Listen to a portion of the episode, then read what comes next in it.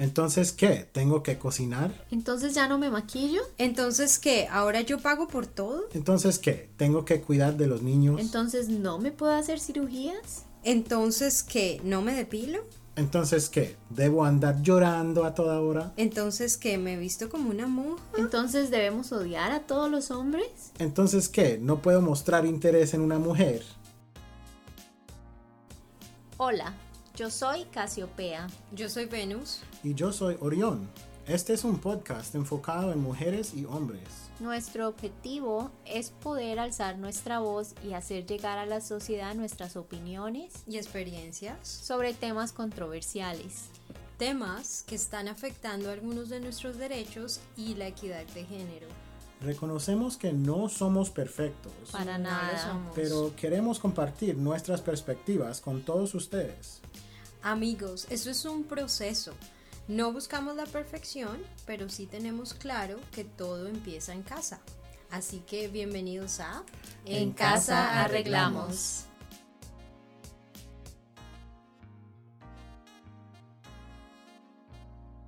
Este episodio contiene temas sensibles, pero es muy importante que lo escuches. Hola, soy Orión.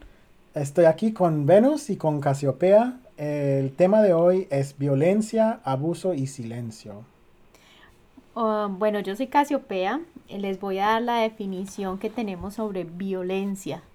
Violencia se define como cualquier acto de fuerza o coerción que gravemente eh, pone en peligro la vida, el cuerpo, la integridad psicológica o la libertad de la mujer o de cualquier ser en servicio de perpetuar poder, placer y control masculino. Dentro de las clasificaciones de violencia se encuentra violación, golpes, homicidio, incesto, abuso psicológico, tráfico de mujeres, asalto sexual y mutilación genital.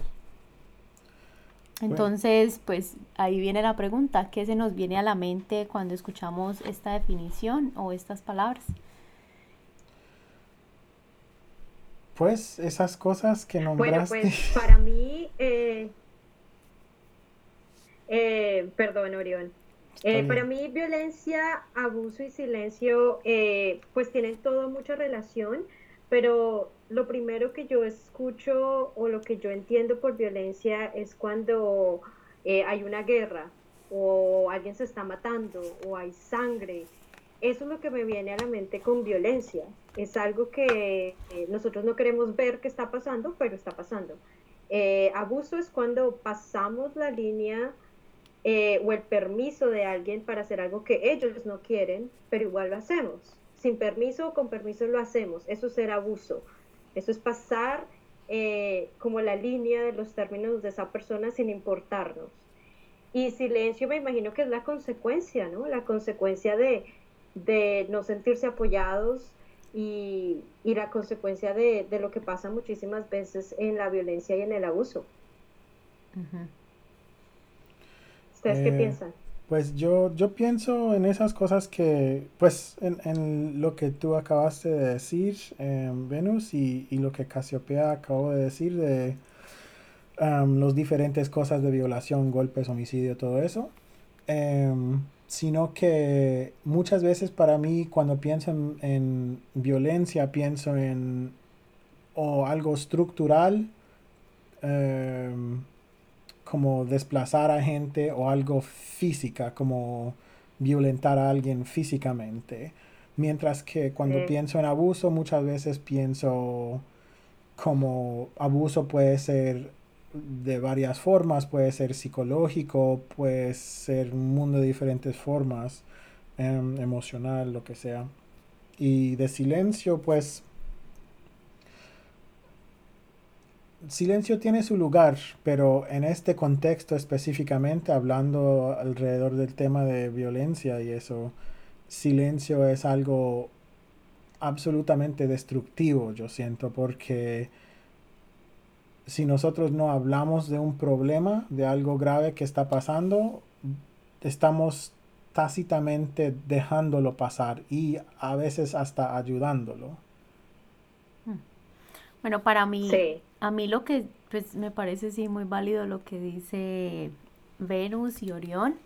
Eh, a mí lo que se me viene a la mente cuando escucho violencia, sobre todo, es, eh, no sé, maltrato, miedo. La palabra miedo siempre se me viene a la cabeza. Aislamiento y, no sé, gritos o, sí, como peleas. Sí. Eso es lo, que, lo primero que se me viene a mí cuando escucho violencia o abuso. Como porque abuso es, sí, tomar algo sin consentimiento.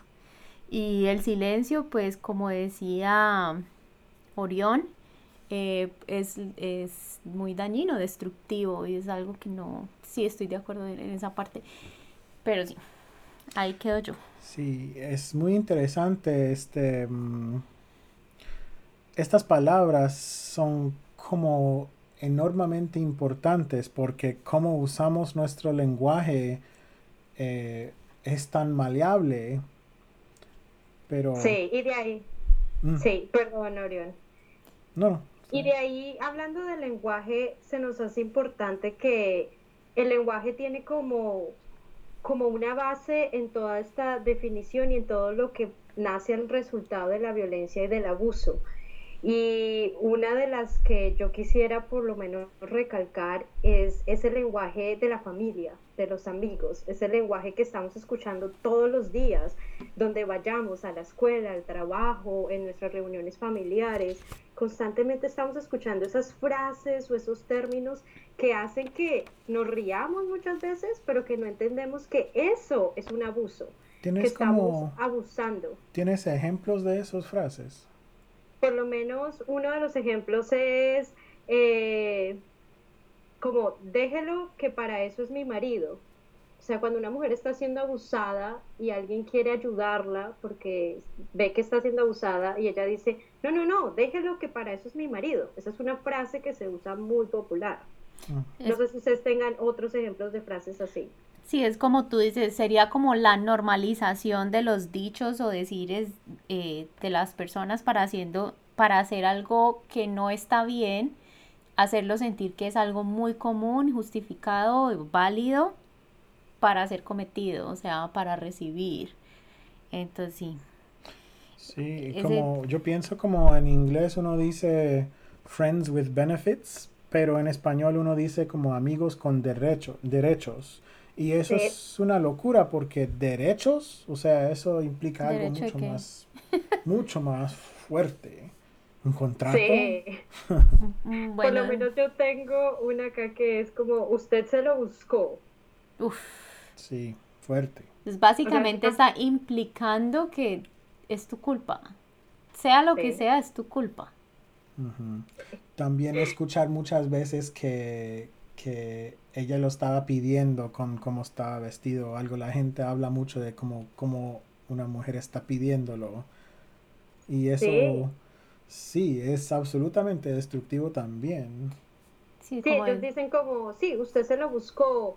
O no, es que él es así, usted tiene que dejarlo, él es así, él nunca va a cambiar. O sea, cosas que estamos afirmando en abusadores o en personas que están cometiendo violencia, y nosotros estamos aceptando que no, es que es así, eso no tiene nada de malo. Sí, o también el decir es, es que él es hombre, él es así. Sí. Y la forma que, que, los hombres sí mismos, nosotros pues hablamos de a, mujeres con que estamos como hágase desear y, y entre nuestros amigos como un hombre propone y la mujer dispone, cosas así que son comunes pero tienen efectos en el mundo que deberíamos reconocer. Claro, lo que pasa es que todas esas frases y esos decires así como tan normales, sin creerlo, se van internalizando en el subconsciente y luego tú vas a pensar como, oh, es que, es que, ¿cómo fue la frase, la última frase que dijiste? Eh, hágase desear o el hombre propone y la mujer. Sí, el hombre propone y la mujer dispone. Entonces ahí, si me dicen, ah, es que él me propuso y ay, pues yo accedí, o sea, es, mi culpa. o sea, inmediatamente es como, no, pues estaba en mí, estaba en mí decir sí o no, o sea, estaba en mí, eh, no sé, en la forma como me comporté o en la forma como me vestí o no sé, como que lo internalizan haciéndose creer que las culpables somos las personas que hemos sido abusadas, por ejemplo. sí. eso es muy cierto. Siento como que todo eso se proviene de, un lugar como para, para hacer chistes y todo, pero también para normalizar eh, la posesión de mujeres por hombres, como que, hay un mundo de diferentes cosas que en los medios de comunicación, en, redes sociales, em, que normalizan como que mujeres sean menos que hombres o que normalizan que mujeres tienen que aceptar cualquier tratamiento. Em, hay, hay, también eh, muchas veces en artículos de noticias y eso, hay cosas como que em, en vez de decir eh, Raúl eh, violó a mm, Mari, yo no sé, em, en vez de decir así, dice como Mari fue violada y luego lo corta y hace como Mari es víctima, fue asaltada y como básicamente la forma que lo presentan está olvidando que el hombre hizo esto, solo la experiencia de la mujer y como, ay, qué triste que esto pasó a ella, en vez de qué horrible que él hizo esto. ¿Por qué estamos enfocando en, en ay, qué pesar? En vez de como, este persona debe estar arrastrado por todos los medios de comunicación y tener una consecuencia, pues, a hacer algo así horrible. Pero, pero es como también otro ejemplo del lenguaje normalizando que, pues, algo que pasa a mujeres y luego que esa mujer no es, eh, su identidad es víctima.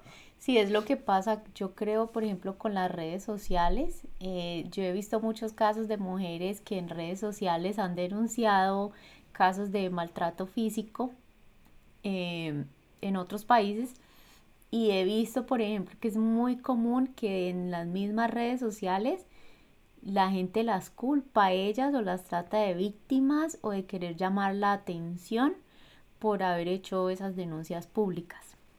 Sí, es mucho más amable decir como ayudar a, o pensar si, si algo así ha pasado a, a alguien, a ti, es mucho más amable contigo mismo, pensar como soy sobreviviente de algo, pero eso no es, yo no soy víctima, o sea, la mentalidad del uno es muy diferente que el otro, es mucho más saludable. Sí, cambiaría el contexto básicamente. Sí. De ahí viene entonces la pregunta de quién, quién lo hace, quién, quién, quién es la mayoría que comete este, este tipo de, de, violencia o abusos? Sí, bueno, yo ah, antes de, obviamente ir a quienes, a mí me gustaría eh, comentar que una de cada cinco mujeres son abusadas físicamente en la Latinoamérica y una de cada tres son abusadas ah, psicológicamente y emocionalmente. O sea, esto no es un chiste, o sea, esto no es para que lo tapemos ni creamos de que, ah, sí, abuso, abuso y violencia. No, estamos hablando de algo que está afectando a probablemente alguno de su familia, probablemente es usted, probablemente es su hermana, probablemente es su tía, usted no sabe, pero nos están diciendo que una de cada cinco, seguro en su familia hay un caso o sus amigas hay un caso. Creo que todos conocemos a alguien que ha tenido como un novio que se ha amenazado a él mismo, como que me voy a lastimar, me voy a suicidar eh, para lograr que tú no me dejas o para lograr lo que sea, honestamente lo que sea. Yo creo que todos tenemos historias así. Sí, definitivamente. Y también cuando vamos a quién lo está cometiendo, pues en este caso diríamos que hombres por desconocimiento y también por querer ser parte de una cultura de manipulación y de dominación machista, donde creemos que el rol de ellos es mandar, el rol de ellos es el del poder, donde ellos deciden sobre la mujer, sobre la minoría, Entonces, para ellos, nosotras somos la minoría, las mujeres somos la minoría. Entonces, ese concepto no solamente está en los hombres, sino que empieza a ser como, como un círculo vicioso que empieza desde la niñez y, y, los hombres terminan creciendo con eso en su cabeza, de que ellos tienen el poder sobre las mujeres, ellos tienen cierta jerarquía donde ellos están siempre arriba. Entonces, para mí, estos serían unos de los primeros que están cometiendo abuso los, los hombres por desconocimiento o por o porque así crecieron con, esa idea. O sea, es como lastimosamente eh, la gran mayoría son hombres, pero también se ve en el caso de mujeres hacia hombres, aunque lo estadísticamente los reportes son de que cuando una mujer agrede a un hombre es básicamente en defensa propia. Eh, o es como consecuencia a un abuso constante o, a, o haber sido abusada en, en otro momento. Pero básicamente sin querer como no es que decir que todos los hombres son los malos del paseo o algo así, pero estadísticamente es como que la mayoría son hombres abusadores más que mujeres. Sí, por mucho. Y y es algo que estoy feliz que, que, aclaraste porque como yo soy hombre y yo no soy violador y no golpeo a nadie, nadie, y siento como de un lado, en una mano yo, yo tengo el conocimiento de que si yo estoy caminando en una calle y, y hay una mujer caminando hacia mí y ella cambia de lado de la calle, parte de mí es como, pero yo no hice nada, yo no hice nada y la otra mitad de mí está como, no, pero yo entiendo, hágale. porque, sí. porque sí, es bien feo que lo último que he leído es que 95% de la violencia de, del mundo, pues, pasa de hombres hacia otros hombres, hacia uh, niños y niñas, hacia gente trans, hacia gente eh, mujeres, um, y que como ese otro 5% se divida más que todo con mujeres, pero también con otra gente un poquitico. Pero ese, ese digamos, 5% de violencia de mujeres casi siempre tiende a ser después de años de abuso, eh, como respuesta a años de abuso. Um, es muy, muy, muy rara vez que uno encuentra um, muchos casos de mujeres que de por sí son muy violentas. Em, sí, que estoy muy feliz de que mencionaste eso.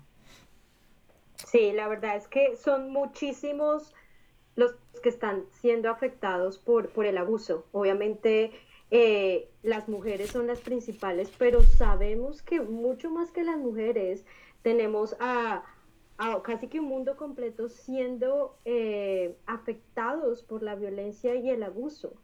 Entonces, para mí esto es un tema que nos compete a todos, porque también principalmente a los hombres con el tema de masculinidad están siendo obligados a que tengan un poder que ellos no pidieron tener, a tener que comportarse de una manera que tal vez ellos no quieren comportarse pero también como por llevar estándares sociales, ellos se obligan a sentirse los machos, no, que yo soy muy macho y entonces yo a esta mujer le cojo y le pego y es que ella me tiene que obedecer porque yo soy el macho de la relación.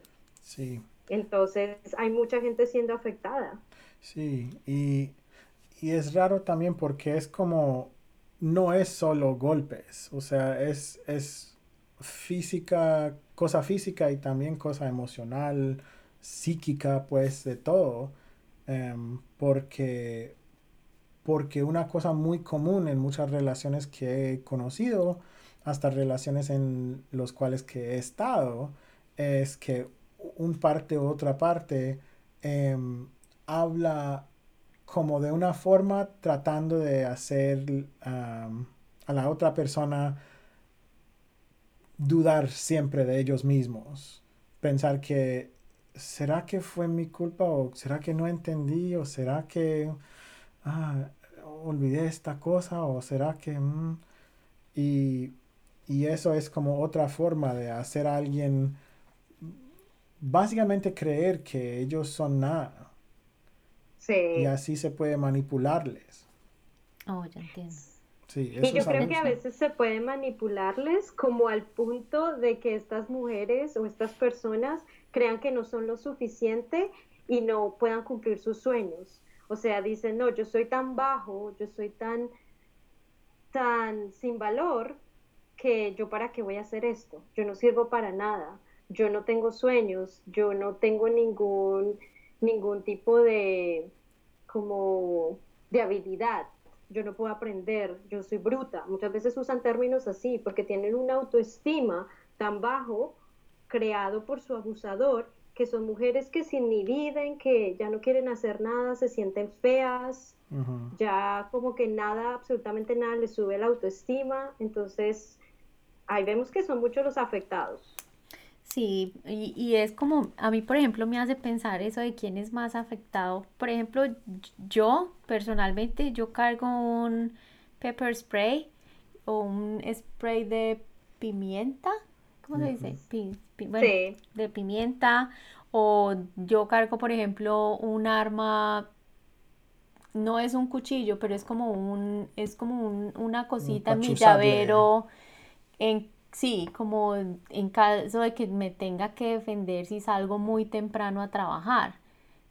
Pero yo me pregunto, la mayoría, yo creo eso es que la mayoría de mujeres cargamos con algo así como por si tengo que coger la mano en el bolso y defenderme, pero yo no creo que los hombres generalmente tengan que sentir ese miedo al salir a la calle al, como lo que tú decías, por ejemplo, ahora que, que a las mujeres se te cruzan la calle. Yo he cruzado la calle a hombres cuando estoy sola, porque uno camina con el miedo de que tal vez algo puede pasar, tal vez me puede pasar algo. Yo no creo que en general los hombres caminen con ese miedo con que las mujeres caminamos en la calle a pesar de que hay muchos hombres que les encantan en estos momentos, justos en estos momentos, que hay un podcast, un noticiero, algo así, les encantan decir, pues eso va en ambos lados, o sea, a veces yo siento amenaza así, pero no tanto.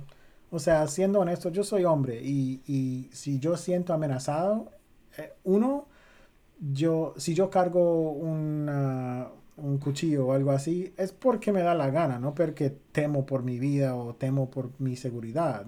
Si yo, em, si yo estoy eh, sintiéndome amenazado es porque estoy en un parte, un barrio que no conozco o algo así y es por razones probablemente financieras y si yo tiro mi billetera en el piso, nadie me va a apuñalar, no, nadie me va a disparar, yo voy a estar bien probablemente yo no vivo en ese mundo. Entonces es como un, argumento muy estúpido decir que si 95% de la violencia en nuestra cultura pasa eh, a, punto de hombres, es feo en este contexto decir que, pero mujeres también, no sé qué, mm, ya, pero no tanto. Entonces cállate. Sí, no, yo también estoy muy de acuerdo. Y otro como tema que se me viene a la cabeza y es porque yo lo viví eh, al ser tan religiosa por mucho tiempo, es el tema de la virginidad. Y es un tema que, que yo siento que aún está muy presente en las familias, porque se habla de virginidad como ese tesoro, como, como mm. eso que es tan puro y tan sagrado, pero realmente que no sabemos nada de la virginidad. Y esta virginidad termina siendo casi que nuestro peor enemigo. Y ese termina siendo como lo que busca el abusador de la víctima. Es esa virginidad que, que todos están como si fuera un tesoro. Y lo que estamos haciendo es que denigramos a la mujer por algo que ellas, o sea, que ellas ni siquiera entienden y que eso no es ningún tesoro, es algo que empezaron a llamar así, no sé con qué, con qué beneficio, pero cierto que ha sido como el peor enemigo eh, a nivel de, del abuso y de la violencia sexual. Sí, claro. Se, se trata mucho de también como pensándolo como por qué esto vale tanto, por qué es que virginidad es tan valioso a, hombres, aparentemente, em, parte de mí cree que es porque es algo de poseerle a alguien, como yo compré a este computador y nadie es nuevo, nadie más lo usó antes que yo, mi computador, mi mujer. Em, y otra parte de mí piensa mucho como en si yo quiero manejarle a alguien, realmente controlarles, em, si yo, y como, como hombre no puedo nunca, puedo ser eh, vulnerable, ¿no? Entonces, si yo no hago el amor súper bien, si yo no sé si, si, puedo darle a un orgasmo a alguien o algo así, em, pues que eso es como, como digo, es algo que me, si ella no tiene nada de base, de si ella está completamente ignorante, yo soy lo único que ella sabe, pues así es sexo, así es todo el sexo, no tienes que, pensar que es mejor que esto, así es lo mejor. Y así puedo controlarla de esa forma también. Inclusive, por ejemplo, si eso es cierto, es como una forma de controlar. E, inclusive eh, yo estuve leyendo que eh, la mayoría de violaciones eh, ocurre, por ejemplo, cuando ocurre en ciertas áreas en América Latina, lo que hacen es que, sobre todo en las áreas más rurales, como que obligan a las mujeres a casarse con la persona que las violó, inclusive como para no quitarle ese honor eh, o como por no manchar pues el nombre de la familia y como que no sea mal visto por los demás de que perdió su virginidad. Ese concepto de honor que no pueden ni definir, pero saben por alguna razón que existe dentro de las mujeres. o sea, si una mujer en tiempos, bueno, ahora de pronto haya cambiado un poquito más, pero por ejemplo, en, en antes era más común que, o sea, una mujer que hubiera perdido su virginidad producto por una violación, ya ella básicamente no tenía ningún valor en la sociedad y no iba a ser tomada de la misma manera. Nadie iba a querer casarse con ella y nadie iba a querer eh, pues estar con esa persona. Y peor pues si quedaba en embarazo, porque pues me imagino que es terrible. Yo era terrible en ese momento. Sí. No, de hecho que eh, eh, yo había encontrado, bueno, había leído este proverbio que se me hacía pues terrible, pero habla mucho sobre la virginidad, que dice, alguien comió de mi plato y lo dejó sucio. Entonces era como que los hombres, obviamente al saber que la mujer ya no era virgen, entonces para eso era suciedad. Qué asco, qué suciedad. Esta mujer está sucia. Entonces es un concepto tan errado porque virginidad no tiene absolutamente nada que ver con pureza o con suciedad. O sea, esa idea tenemos, tenemos que quitárnosla de la cabeza porque eso no tiene absolutamente nada que ver. Virginidad es un concepto creado para subyugar a las mujeres a disposición de los hombres o a disposición del poder más alto. Pero eso no tiene absolutamente nada que ver. Ni mencionar que en ese proverbio es como, en ese proverbio ella es mi plato, o sea, literalmente un objeto y un posesión. Sí. Sí, exacto. no, es realmente degradante. Es, es, es, asqueroso pensar que como mujeres tenemos, eh, tenemos como esa imagen, ¿no? Una imagen de, de un pedazo de, de, plato o un pedazo de alimento que se sirve para otros, ¿no? Para que otros lo consuman. O sea, siempre somos como eso, ¿no? en muchas sociedades. Y eso es lo que nosotros necesitamos sacarnos de la cabeza. Eh, no es así. Nosotros no somos un no somos un pedazo de comida que se sirve a otro para que otro se alimente de nosotros. Entonces tengamos en cuenta que esa es la virginidad, un concepto totalmente errado. Sí, y ese concepto de ser sucio también, eh, yo creo que eso tiene mucho que ver con silencio, como es una forma de silenciarles a, las personas como yo hice esto y yo sé que es sucio, es mal visto, entonces no voy a como mencionarlo mucho, no voy a hablar de este tema.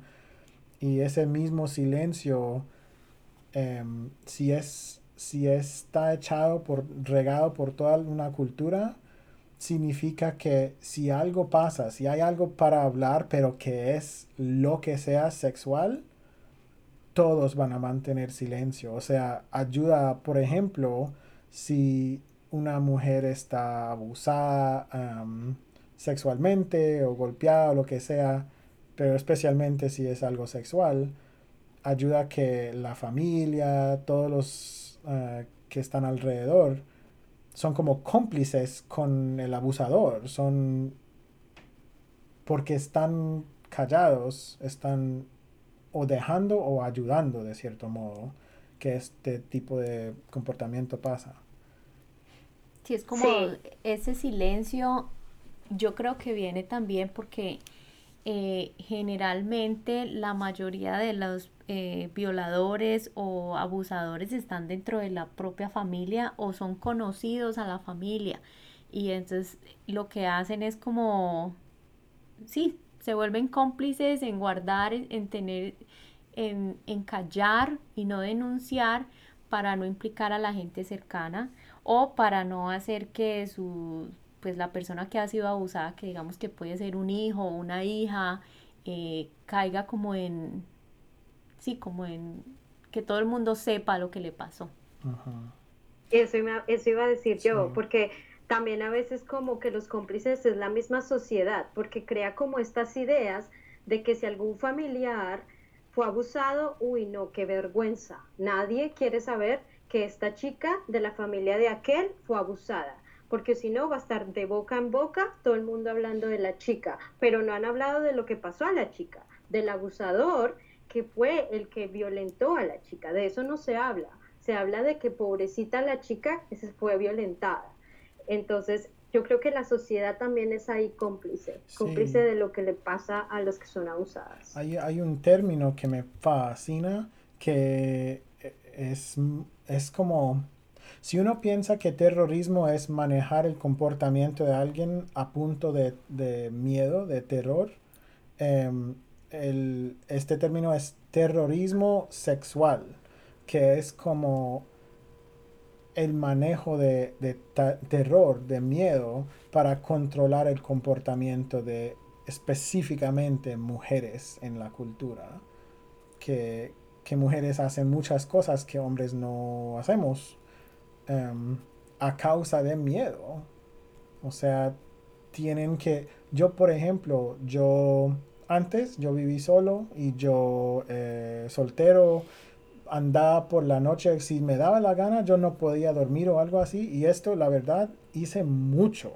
A las 3 de la mañana me salía y caminé por toda la ciudad, todo bien, sin problema, solito, así. Eso es ridículo decir eso a una mujer, a cualquier de mis amigas, es como hablar de un hombre lobo, es como hablar de algo que es ridículo y no existe. ¿Por qué harías eso? ¿No te da miedo? No, yo no vivo en ese, en el mundo. Sí, y es que precisamente es lo que pasa con el abuso, de que va a traer un tipo de consecuencias a raíz de que tenemos cómplices, a raíz de todos estos conceptos, trae un tipo de consecuencias y para mí una de sus primeras consecuencias eh, es de que tenemos mujeres con muy mala autoestima, tenemos mujeres que se sienten que se sienten mal consigo mismas, que no se aceptan como son. Entonces, esa es una de las consecuencias del abuso. Mujeres con muy baja autoestima, que no quieren hacer lo que ellos siempre soñaron que hacer. Entonces, son esas y muchísimas otras consecuencias que trae el abuso en una sociedad. Trae niños que han visto abuso en su casa y que no siempre, pero tal vez en un futuro, ellos tiendan a ser abusadores. Esto no es obviamente algo que siempre pasa, estoy diciendo, puede ser, puede que pase y por eso es importante saber lo que esa puede ser una de las consecuencias. Bueno, dentro, sí. Eh, yéndome un poquito antes de lo de las consecuencias que tú nombrabas, yo quisiera también repetir que los mismos cómplices también se encuentran socialmente y ahora más en las redes, que fue lo que dije antes. Como que tú no encuentras ese apoyo muy seguido en las redes sociales tampoco. Y la, tú puedes ser parte de cambiarlo apoyando a las mujeres que denuncian maltrato o violaciones en redes sociales. Y de las consecuencias que tú estabas hablando en este momento, eh, sí, eh, voy, a, voy a decir algo que pasa eh, y sucede mucho con mujeres en sobrevivientes a violación, que para ellas crecen y continúan su vida con una variedad de traumas eh, como por ejemplo tienen problemas del sueño para dormir, tienen depresión, trastornos en la alimentación, eh, tienen eh, sentimientos de humillación, enojo, culpa todo el tiempo, pesadillas y muy común tienen miedo al sexo y tienen hasta inhabilidad para concentrarse y en estas mujeres es muy común las tasas de suicidio. Entonces, consecuencia de abuso o violación, yo creo que hay muchas. Y esto es solo de esto, ¿no? Porque en la parte de violencia, en la parte de violencia, eh, pues el trauma psicológico con el que uno continúa su vida y con el que uno tiene que enfrentar eh, cada momento al entrar en una nueva relación. Por ejemplo, si yo fui violentada en una relación anterior, para mí comenzar una nueva, con unas nuevas expectativas, con un nuevo, es muy complicado. El, la confianza, eh, estar prevenido todo el tiempo de que esto no vaya a volver a suceder y qué tan capaz voy a ser de mantener esa relación si, si no siento que mi autoestima quedó por el piso y que no soy completamente capaz de pues de conseguirlo. Sí, y yo creo que también de ahí, y que es demasiado frecuente, son los embarazos no deseados. Y por ende, obviamente, los abortos, que mucha gente está como que, no, no al aborto y cosas por el estilo, pero no nos hemos puesto a pensar qué es lo que ha pasado en esta situación que hace que las mujeres quieran abortar. Claro, el trauma. Y muchas veces viene, sí, los de los embarazos no deseados. Y el trauma que lleva una mujer, pues no me ha pasado a mí, pero yo no me imagino el trauma de saber de llevar en la barriga un bebé de alguien que te, te violó. O sea, eso debe ser terrible. La verdad, no, no sé cómo ponerme en los zapatos de alguien que ha sufrido algo así, la verdad. Tener como o, o, contraer una enfermedad que el resto de tu vida la gente va, va a dificultar las relaciones que tienes por el resto de tu vida. Em, si, si contraes una enfermedad de eso o algo así, también hay muchos, eh, hay, hay, más y más evidencia de que cuando em, hombres hacen el amor con mujeres o violan em, sin condón, dependiendo en la suciedad del hombre, eh, hay mucho más tasa de, de cánceres de ovarios y de eh, cervical, em, si, una mujer tiene como así un tipo súper sucio haciéndole el amor y, sintiendo como estás arriesgando cáncer, em, lenta y dolorosa muerte, porque un desconocido o un súper conocido que no debe, em, te ha hecho esta cosa es, lo más de cruel, es, asqueroso. También quería mencionar que eh, algo que tú dijiste, em, Venus, que yo, pues yo crecí en una casa que eh, e, era pues abusivo, o sea, habían cosas en esa casa y yo conozco básicamente toda la gente quien conozco ha tenido al menos algunas experiencias de abuso, sino en la casa, en sus vidas románticas. Pero em, es decir, como te cambia, ¿no? Y yo, yo, como dije, yo no soy alguien súper violento, yo no soy alguien que, que em, le gusta ser cruel o, hablar feo de mujeres o lo que sea. Em, pero yo siento que eso también, el hecho de que soy quien soy es yo soy cambiado por eso, yo soy diferente por eso, me ha cambiado la vida y me ha traído mucha reflexión y, no es decir que yo soy como alguien tan bueno, pero sí es para decir que tiene consecuencias, hay sufrimiento en cualquier dirección si vives en una casa súper abusiva. Así es, y cuando a veces en la sociedad permitimos que estos abusos se callen, ya no se vuelve solamente una violencia doméstica, sino se vuelve una violencia social. Entonces hay que tener en cuenta que esa es otra consecuencia, que ya no solamente pasa en la casa, sino que ya es algo que se vuelve social y que puede afectar la vida de todos. Sí. Y de ahí que, ahí me, surge como una pregunta y es, bueno, ¿y, qué podemos hacer nosotros? O sea, que, ¿cuáles serían como las herramientas o, o de qué deberíamos nosotros informarnos o hacer para que, para que las cosas cambien? Yo creo que lo primero es eh, el reconocer la situación en que estamos. Para mí eso es como básico. Sí, pues sí, poder reconocer, tener las herramientas. Em, sí. Yo pienso mucho, otra vez, no para pa martillarlo mucho, pero yo siento que como hombre es, tiene mucho que ver como nuestra respuesta a este tipo de tema. Em, es nuestra responsabilidad, yo siento, de no cometer ni promover el, el, abuso de mujeres, ni de niños, ni de nadie, y apoyar a nuestra, nuestras amigas y denunciar a nuestros amigos que lo hacen. Es nuestro trabajo parar violación. No es como que mujeres solo no han gritado suficientemente alto para que o, o, todas mujeres deben aprender kung fu. No. Es, hombres deben dejar de hacer esto. Punto. Ya.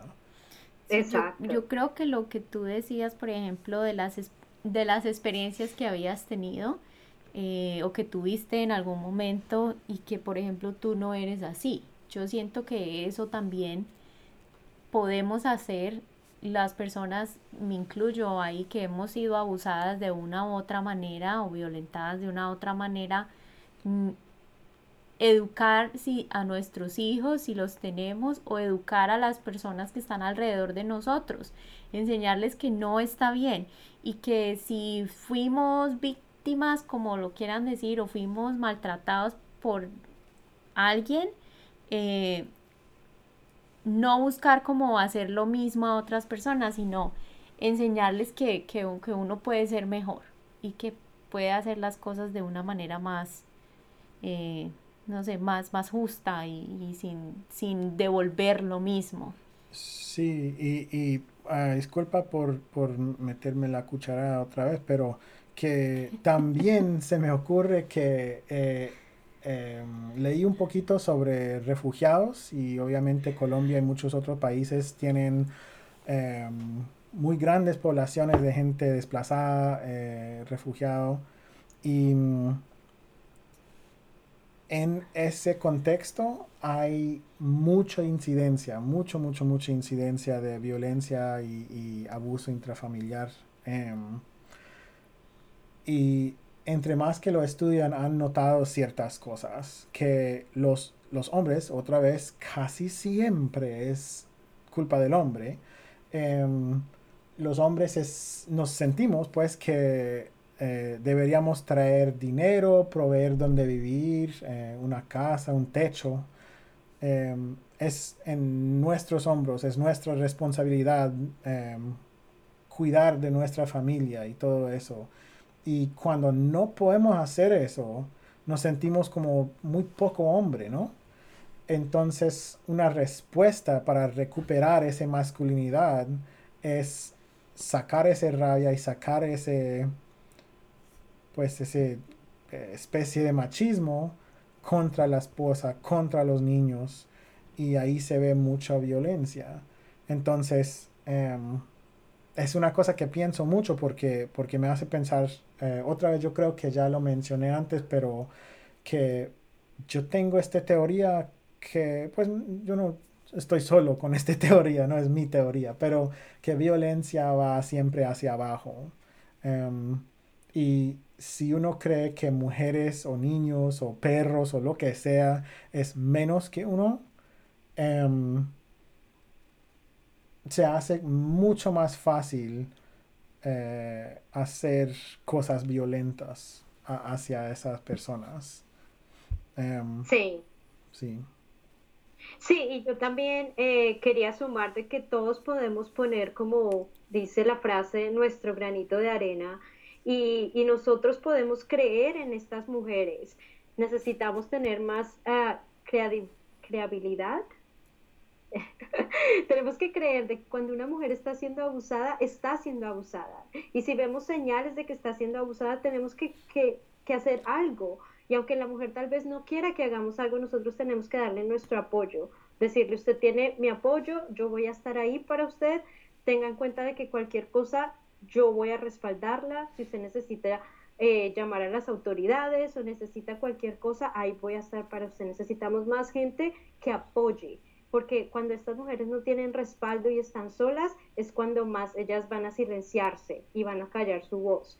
Entonces, eso es importante y es importante también identificar el abuso, identificar cuáles son esas señales que llegan al abuso.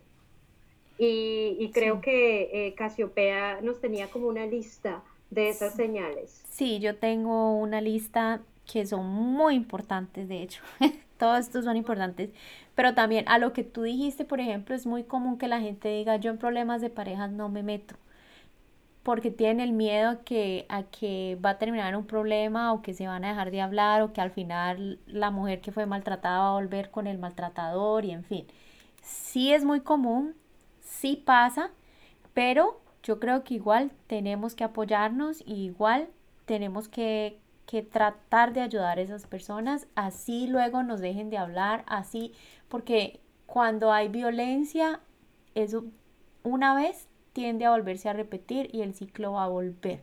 Y esa persona en algún momento va a reconocer que sí debía haber terminado esa relación y tiene ese apoyo que alguien, algún amigo o alguien le pudo prestar en el momento. Sí, sí, también, pues muy cortico, si, si una persona se va corriendo de, de su esposo, su novio, lo que sea, y terminan con él y se van, y no reciben nada de apoyo, pues obviamente va a devolver al, abusador. Claro, porque bueno, ahorita que les lea la lista van a ver que hay una parte donde pues básicamente dice que esa persona es dependiente y el ser dependiente hace que vuelvas igual. Entonces arranquemos con la lista. Lo primero son eh, celos, inseguridad y posesividad. O sea, estos son, esto es una lista de señales que hay que tener en cuenta cuando estás en, empiezas una relación. Entonces, personas muy celosas, muy inseguras de sí mismos y muy posesivos.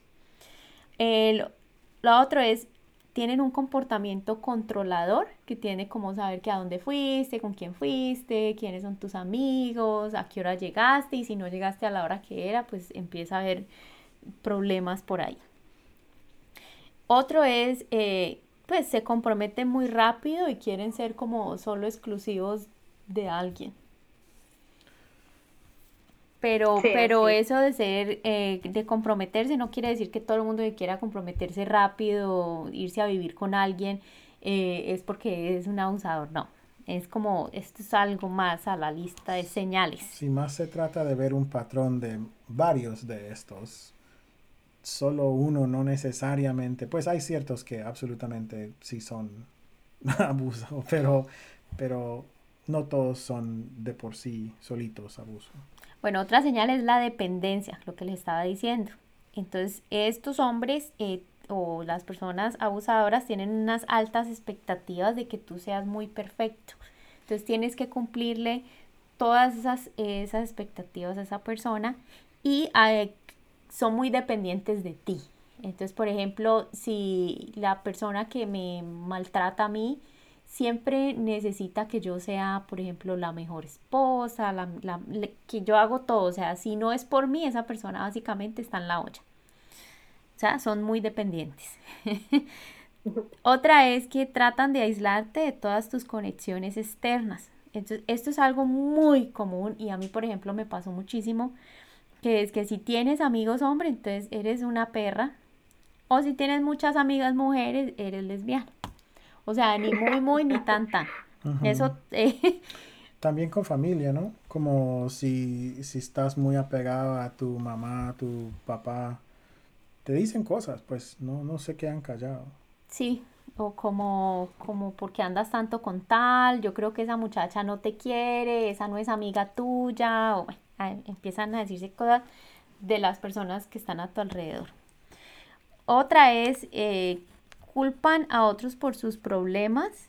Em, te culpa, por ejemplo, si no, si algo no le salió bien o si se enoja por algo. Entonces, entonces como eh, es tu culpa que de que yo no sé, no me fue bien en tal cosa, sí, todo lo que les pasa es culpa de uno, pues, o de otros, o que ellos son así porque algo pasó en su familia, o porque entonces que es consecuencia de por qué su comportamiento. Dentro de esto está otro que dice que se enoja con facilidad, pues claro. Otro es a menudo es cruel o insensible al dolor de cosas o de otros animales o niños. Entonces ahí entra el patrón, por ejemplo, de em, padres que, que, golpean a un bebé porque se orinó, porque está llorando, porque, o sea, el castigo, siempre.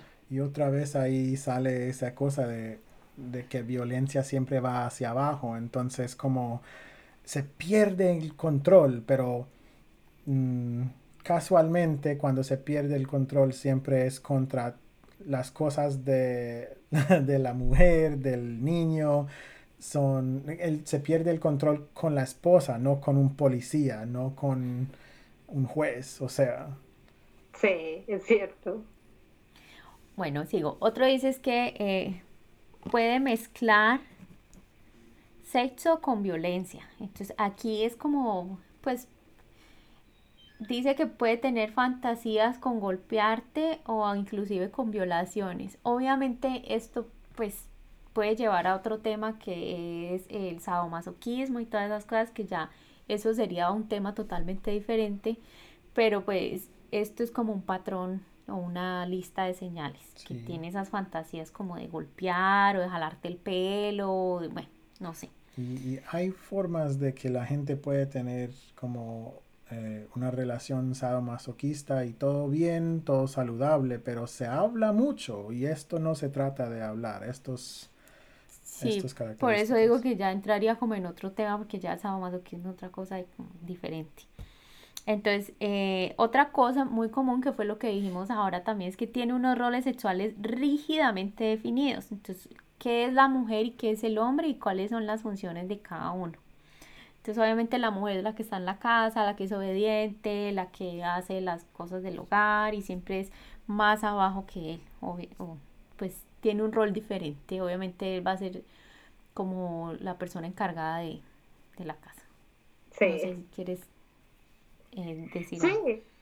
Sí, no, no, yo, yo estoy muy de acuerdo porque eh, cuando hay roles así tan definidos en la sociedad, siempre se tiende a que hay uno más alto que el otro. Y entonces en la mujer por muchísimos años siempre tenemos la idea de que la mujer es la que hace y la que sirve, siempre con ese concepto de servicio, al punto de que la mujer aún sirve su cuerpo al hombre porque cuando él tiene ganas, entonces la mujer está ahí, porque ella está al servicio y entonces eso también puede ser otra como identificación de que si el hombre tiene eso ahí muy presente, de que tú eres quien me sirve, bueno, ahí hay, hay, algo, ahí está pasando algo. Sí, ¿no? Es como estar disponible siempre. Bueno, otro que este es muy interesante, me dice, eh, dice, puede abusar verbalmente, eh, decir eh, palabras crueles o degradantes.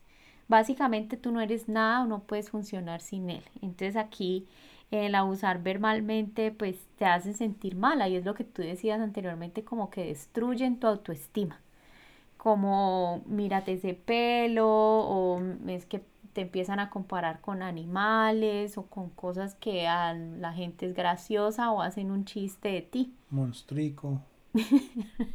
bueno, son cosas así terribles, pues que pueden sonar graciosas o pueden sonar tiernas, entre comillas, pero en el fondo te están destruyendo. Eso está quedando en minimizando. normalizan ese minimizado. Eh, normalizan que minimizan, pues. Sí, yo por lo menos conozco a alguien que llama a las mujeres brujas. Y eso a mí se me hace patético y se me hace que siempre está como que la mujer siempre es menos y yo la llamo como a mí me parece. Porque mm. ella me sirve y ella está ahí y yo la puedo llamar como, como a mí me guste. Sí, o la policía, o la SIJIN. Yo escuchaba a alguien, le decía a alguien, ahí viene la SIJIN. Mm. La fiscalía. Mm. O sea, otro dice, eh, tienen cambios de humor repentino, de un momento son amables y rápidamente son violentos también. Eso también pasa mucho. Eh, otra dice, puede que haya, eso es, esto es como clave obviamente de señales que uno debe tener en cuenta, que puede que haya golpeado a exparejas anteriormente o tenido un tipo de conflicto. Uno tiene que siempre mirar que eso no esté allí. Y se debe prestar mucha atención si usa palabras como te va a matar o en estos días te va a romper el cuello o te va a golpear la cara. Obviamente ya esas son palabras mayores. Y lo otro que lo decía eh, Orión, que dice puede golpear o romper objetos o tirar objetos para asustarte o, por ejemplo, no dejarte salir, empujarte o forzarte a escucharle. Entonces lo que tú decías, que cuando alguien depende en la situación de poder y como que, ah, puedo tener mucha rabia, pero yo no voy a dañar mis propias cosas. Yo voy a dañar las cosas tuyas o las otras cosas alrededor, por mucha ira incontrolable que yo tenga. O sea, El televisor no. Sí, es, muy raro. Son los platos o... o tus perfumes o las cosas que la mujer tiene o la persona pues que está siendo agredida tiene. Entonces no sé qué opinan de todo esto, si quieren agregar un poquito más. Yo, yo sí quisiera agregar, y no sé si es identificación del abuso, eh, no, no quisiera meterlo como en ese grupo, pero yo diría que por experiencia, por lo que he visto, la mayoría de hombres abusadores tienden a tener varias mujeres. O ah. sea, no son hombres que tienen solo una mujer, como la esposa. Son hombres que normalmente tienen otra mujer, otra que la esposa y tal vez más. Y yo siento que esto es muy común. No quisiera decir que es un patrón ni que es para identificar, pero siento que cuando hay ese como egocentrismo y ese como yo soy el poderoso y el que tengo el poder sobre sobre las mujeres, se tiende a decir, ah, pues si tengo poder sobre una mujer, puedo tener poder sobre varias. O todas. Entonces, o todas. Entonces, como que yo lo he visto muchísimo, muchísimo, lo digo porque por experiencia lo he visto y, pues no sé si es un patrón, pero yo sé que muchas mujeres se sienten identificadas porque ha pasado. Su abusador, aparte de eso, tiene otra mujer y tal vez cuando viene a la casa a acostarse con su mujer o a querer tener relaciones sexuales, trae todas las infecciones de la otra persona con la que también tuvo relaciones sexuales. Entonces, eso hay que tenerlo en cuenta porque hay que, hay que, o sea, hay que obviamente alejarse de un abusador así. Hay que denunciarlo, hay que hacer algo. Sí. yo creo que sí, eso tiene que ver lo que tú dices porque la primera cosa de la lista, por ejemplo, son celos e inseguridad y ser posesivo. Y eso es una característica muy común de gente que realmente...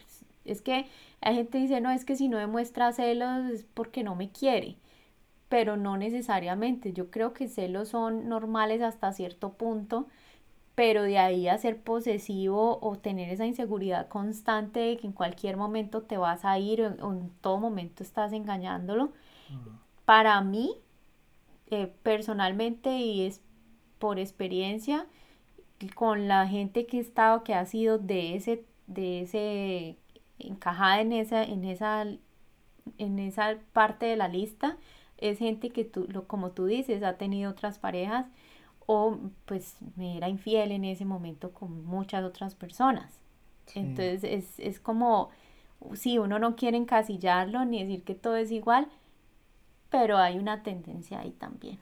Sí, y es, es muy conectado con ese concepto de, de poseerle a alguien, ¿no? Porque como, como acabas de decir, Casiopea, como es normal sentir celos en, a cierto nivel porque alguien me hace sentir muy rico y pensar en perder este sentimiento que tengo que es tan rico, claro que me va a provocar alguna reacción emocional, obvio, pero cuando llega a cierto nivel es más bien como yo estoy constantemente echando ojo a otras mujeres, entonces eso es mi verdad.